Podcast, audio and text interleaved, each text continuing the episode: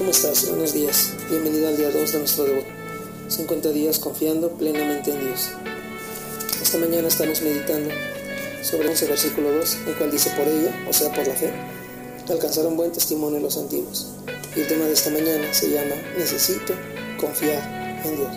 Porque es importante confiar en Dios, porque es importante tomar esa determinación el día de hoy, porque así como y acabamos de leer en Hebreos 11.2 que dice que alcanzaron el momento actual que ellos vivían. Tan así es que ahorita mismo estamos citando. Hasta el día de hoy siguen siendo buen testimonio de, su confianza y de creer en Dios. habíamos muchos personajes en la escritura de gente que le creyó a Dios y que Dios siempre los respaldó, que Dios siempre los levantó. Por ejemplo, Abraham y Sara quienes agradaron a Dios porque a pesar de las circunstancias, a pesar de sus temores, confiaron en que Dios cumpliría sus promesas. Tan así que la Biblia dice en el libro de Santiago capítulo 2, del versículo 21 al 23, dice, ¿no fue justificado por las obras Abraham nuestro Padre cuando ofreció a su hijo Isaac sobre el altar? ¿No ves que la fe actuó juntamente con sus obras y que la fe se perfeccionó por las obras? Y se cumplió la escritura que dice, Abraham creyó a Dios y le fue contado por justicia y fue llamado amigo de Dios. Fueron llamados amigos de Dios, porque a pesar de las circunstancias, ellos creyeron en Dios. Ellos obedecieron y caminaron hacia donde Dios les dijo. Y Dios los ha respaldado y los ha bendecido. Hasta el día de hoy, porque son testimonio de su confianza en nuestro Padre. Otro ejemplo lo encontramos en José, quien administró sabiamente la nación de Egipto. Uno más es Moisés, quien se sostuvo de pie frente a la persecución del faraón y pudo hacerlo solamente porque Moisés miraba al invisible. De esa manera, fíjate bien, gobernó al pueblo durante 40 años en el desierto. Y claro, como todos titubearon y tuvieron muchos tiempos de crisis, de dificultad, pero Dios siempre los buscó, Dios siempre los fortaleció y renovó su fe, porque tenían la responsabilidad de ser bendición y de influenciar a sus generaciones. La misma responsabilidad que tenemos tú y yo de ser de bendición y de influenciar a nuestras generaciones. Como primer plano tenemos nuestros hijos, los hijos de nuestros hijos. Tú y yo tenemos esa responsabilidad hoy de ser bendición para ellos y de influenciarlos de manera correcta. No hay mejor educación que formar a nuestros hijos con el temor de Dios. Toda decisión que tú y yo estamos tomando hoy, toda reacción ante las circunstancias que vivimos, la manera en la que enfrentamos las crisis, los problemas, está siendo un estándar para la vida de nuestros hijos. Les estamos enseñando cómo hacerlo. Muchos crecieron en una familia cristiana, nacieron en una cuna cristiana y llevan cierta dirección. Muchos de nosotros a lo mejor nacimos hasta en circunstancias mm, adversas, no muy favorables para poder hacer las cosas bien. No conocíamos de Dios, no teníamos temor de Él. Nuestros padres no lo conocían, no tenían temor de Dios tampoco. Tal vez hoy a lo mejor tus padres o tus abuelos tampoco conocen de Dios. Pero lo importante es que hoy tienes la oportunidad de ser el primero en tu familia, de rectificar y de edificar sobre el verdadero fundamento, el fundamento correcto que es Cristo. Hay un ejemplo en la Biblia del rey Ezequías, quien tenía 22 años de edad cuando subió al trono en Jerusalén, aunque su padre, el rey Acaz, había sido uno de los peores monarcas de Israel. Ezequías marcó la diferencia en 2 de Reyes capítulo 18 versículo 3 y 5 dice lo siguiente, hizo lo recto ante los ojos de Jehová, conforme a todas las cosas que había hecho David su padre. En Jehová Dios de Israel puso su esperanza, ni después ni antes de él hubo otro como él, entre todos los reyes de Judá. Ezequías fue considerado el mejor rey de Israel por su confianza en Dios, y ese es el origen del verdadero éxito. Tú y yo podemos justificarnos hoy porque nuestros padres no fueron o nos hicieron o por la mala vida que pudieron darnos, o nuestros abuelos, Pero la verdad es que ellos tampoco son culpables porque crecieron bajo ese lineamiento. Es lo que ellos conocían como padres. Pero tú y yo tenemos hoy la oportunidad, tú que estás escuchando este audio hoy, tienes la oportunidad de marcar la diferencia, de creer en Dios, de descansar en Dios, de obedecer a Dios. Y que a partir de este momento, a partir de la decisión que tú tomes en este momento, Dios te dé la oportunidad de marcar no solamente tu vida para bien, sino la vida de todas tus generaciones. Este es tu día y esta es tu decisión. Esta es tu oportunidad de ser un parteaguas total de tus generaciones pasadas hacia tus generaciones futuras. Dios te ha elegido a ti y es tu responsabilidad ser de bendición y ser de influencia. Quiero invitarte a que confíes en Dios. No siempre será fácil, no siempre será sencillo, pero siempre será seguro y siempre será lo mejor. Espero en el nombre de Jesús que hoy decidas tomar la mejor decisión y decirle, Señor, confío en ti. Amado Dios, quiero darte gracias por tu palabra y por este tiempo. Gracias, amado Dios, porque no nos has olvidado y no nos has dejado, no nos has abandonado ni un solo momento. Ayúdanos, Señor, a tomar hoy la decisión correcta, la decisión más sabia, la decisión de seguirte, de obedecerte. No solo por nuestra vida, no solo por el presente, sino por nuestras generaciones. La única garantía que tenemos de ser buenos padres es que seamos buenos hijos tuyos. Haz de nuestra vida, Señor, según tus propósitos. Y ayúdanos, Padre, a descansar en lo correcto. En el nombre de Jesús. Amén.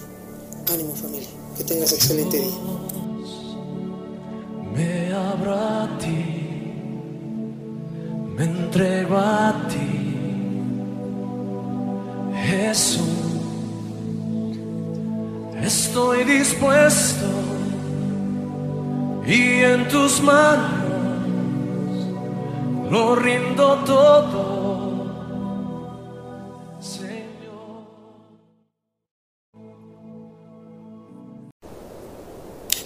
¿Qué tal? Muy buenos días. Bienvenido a nuestro tercer día de nuestro devocional.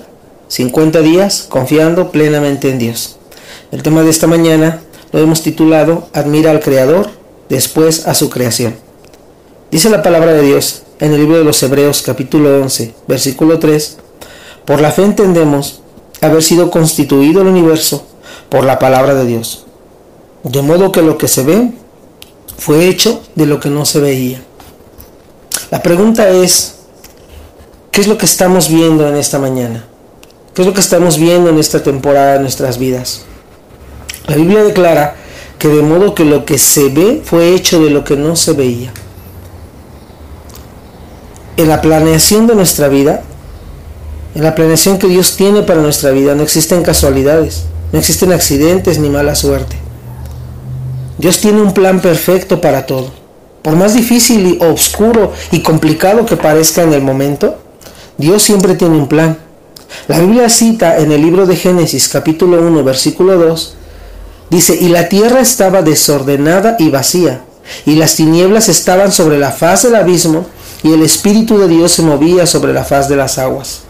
Así como nuestra vida en algún momento estaba desordenada, estaba vacía, sin rumbo y sin sentido, por la palabra de Dios como dice Hebreos, todo lo que vemos ahora, lo que no era hecho, fue hecho de lo que no se veía.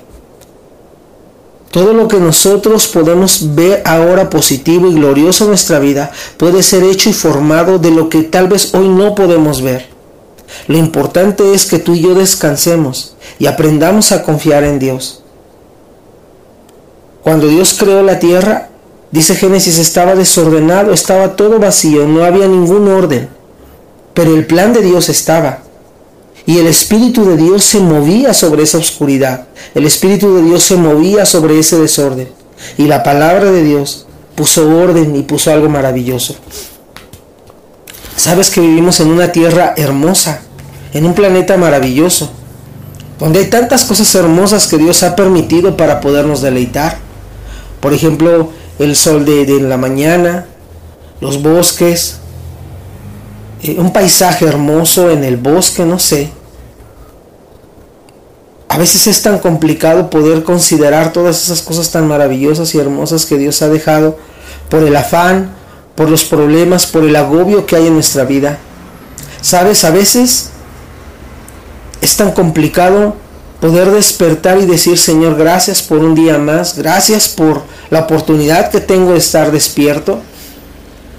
Le perdemos el sentido a la belleza de nuestra familia, de poder sentarnos todos juntos a la mesa y compartir los alimentos. Le perdemos el sentido a lo hermoso y maravilloso que es compartir con nuestra pareja, con nuestros hijos. Esos tiempos maravillosos donde podemos sentarnos todos juntos a ver una película.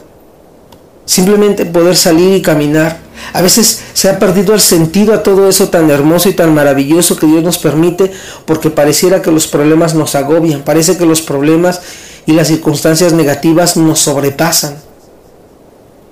¿Cómo entonces poder ver todo eso tan hermoso que Dios nos ha dado?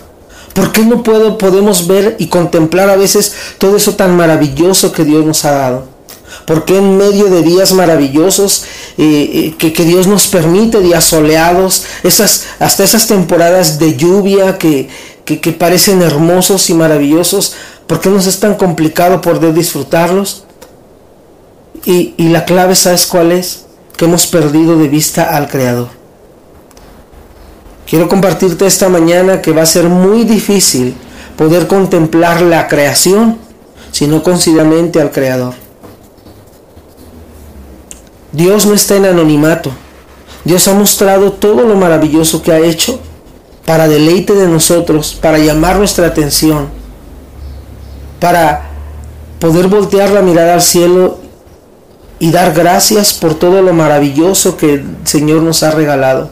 Un día más, la oportunidad de tener eh, salud, ahorita en estos tiempos tan complicados, saber que no estamos en un hospital, que estamos tal vez encerrados ahorita por la cuarentena o por las restricciones sanitarias que hay. De la jornada estamos en casa, estamos con comodidad Podemos estar con nuestra familia, viendo películas, comiendo juntos. Cuando Jesucristo fue llevado al desierto durante 40 días, esa misma cuarentena que tal vez hoy estamos viviendo tú y yo, Él no tenía esas comodidades. Él fue tentado. Y aún así, Él en todo momento dio gloria a Dios.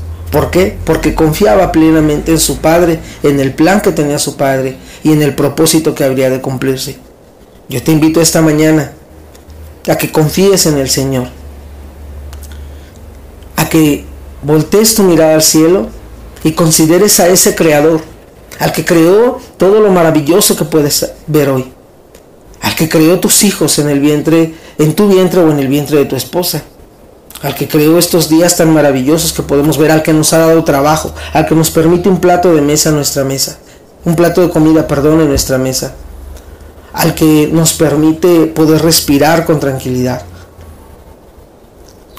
al que no importa qué tan difícil pueda parecer este, esta circunstancia que tú puedes estar viviendo hoy, no importa qué tan difíciles o grandes puedan parecer los problemas, contempla al que tiene el poder y la autoridad para darte la solución. Confiar en Dios es nuestra mejor alternativa. Tomemos hoy la decisión correcta. Padre, te doy muchas gracias por este tiempo. Te ruego, Señor, en el nombre de Jesús que nos permitas, que tú pongas en cada uno de nosotros ese querer como el hacer. De tal manera, Padre, que podamos contemplar todo lo glorioso que tú has creado para llamar nuestra atención. Gracias por todo lo hermoso que has hecho. Gracias por todo lo maravilloso que nos permites ver.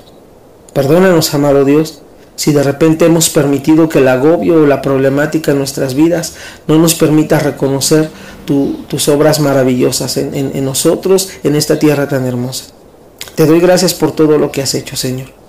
Y queremos esta mañana comprometernos contigo. Admirarte primero a ti, para poder entonces comprender todo lo maravilloso que tú has hecho. En el nombre de Jesús, mi Dios, oramos. Amén. Ánimo, Madre Iglesia. Excelente día. Saludos.